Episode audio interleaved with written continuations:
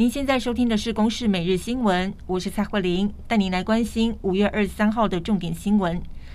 国内新冠病毒疫情今天新增六万六千两百四十七例的本土确诊，其中中重症总共有一百七十三例，还有新增四十例的死亡。而在死亡个案中，有一名是一岁的儿童，没有慢性病史。他在家中午睡的时候，被家人发现昏迷，紧急送医抢救不治。而在急救时采检，确认是感染新冠病毒。根据统计，这一波疫情总共累计有十四名儿童罹患重症，六例脑炎以及四例死亡。随着国内疫情紧绷，染疫的人数增加，也让清冠一号的需求大大提升。究竟清冠一号要去哪里买？对此，卫福部国家中医药研究所和中医师工会全国联合会设置了公费清冠一号动态查询表，民众只要上网就能够看到一千三百九十一家中医院所的清冠一号库存量。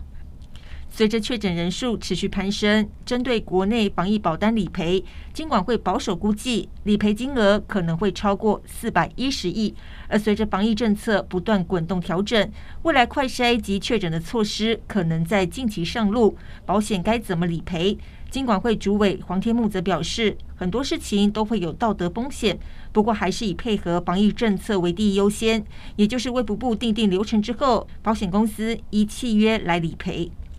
美国即将公布印太经济架构首波成员名单，不过我国将不在这一份名单上。美方表示会先从双边基础上努力，寻求深化双方经济伙伴关系。外交部对此则是表达遗憾，强调会继续积极争取参与。而美国总统拜登在今天二十三号与日本首相岸田文雄举办美日峰会，在会后是共同表达反对单方面改变东海与南海现状，并且强调台海和平的重要性。